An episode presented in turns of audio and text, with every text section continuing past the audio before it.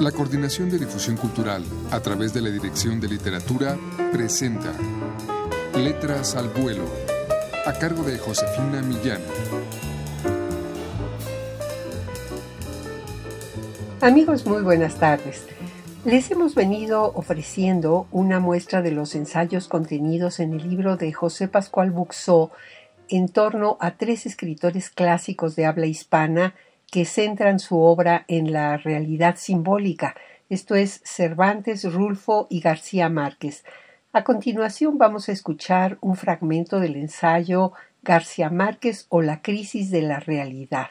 En este ensayo, José Pascual Buxó comenta otro ensayo del crítico español Ricardo Gullón, que constituye una importante contribución para el mejor conocimiento de Cien años de soledad.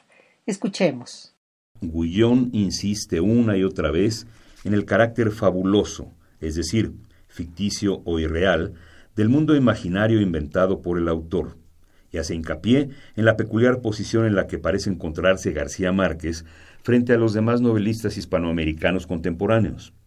Contrariamente a estos, exclusivamente preocupados al decir de Gullón con la técnica y las técnicas, García Márquez pone el acento sobre el incesante fabular, y lo pone con rasgo enérgico, dejando en la sombra de donde no conviene que salgan las técnicas utilizadas para darle relieve. A este respecto será bueno precisar algunos puntos que a nuestro juicio son de vital importancia en la construcción de una imagen crítica de Cien años de soledad.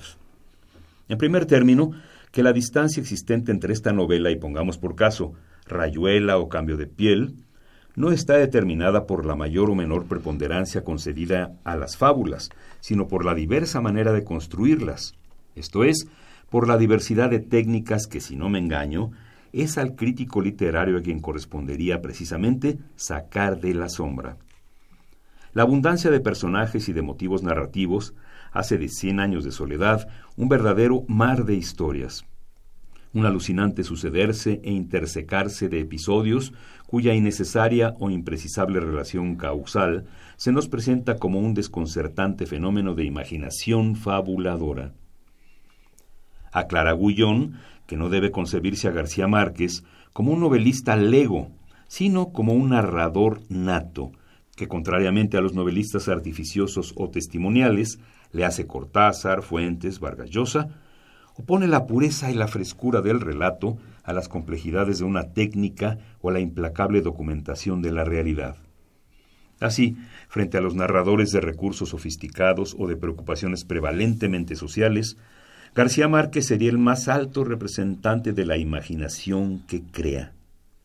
Esta última definición, cargada como está de sugerencias, no logra definir en términos propiamente críticos el pensamiento de Gullón, ni clarifica la verdadera entidad narrativa de Cien años de soledad, suspendida, a lo que parece, entre una imaginación que se sustenta en sí misma y una gracia narrativa capaz de convencer al lector más reacio de la plausibilidad de lo maravilloso. Pero el Macondo de los Buendía, no olvidemos que Macondo cuenta con otras historias y es por ello más de un Macondo, no puede quedar reabsorbido en un espacio novelesco en que se alce el fabuloso mundo imaginado por el autor, esto es, en un mero dictado de la imaginación. Este ha sido, amigos, un fragmento del ensayo García Márquez o la crisis de la realidad de José Pascual Buxó.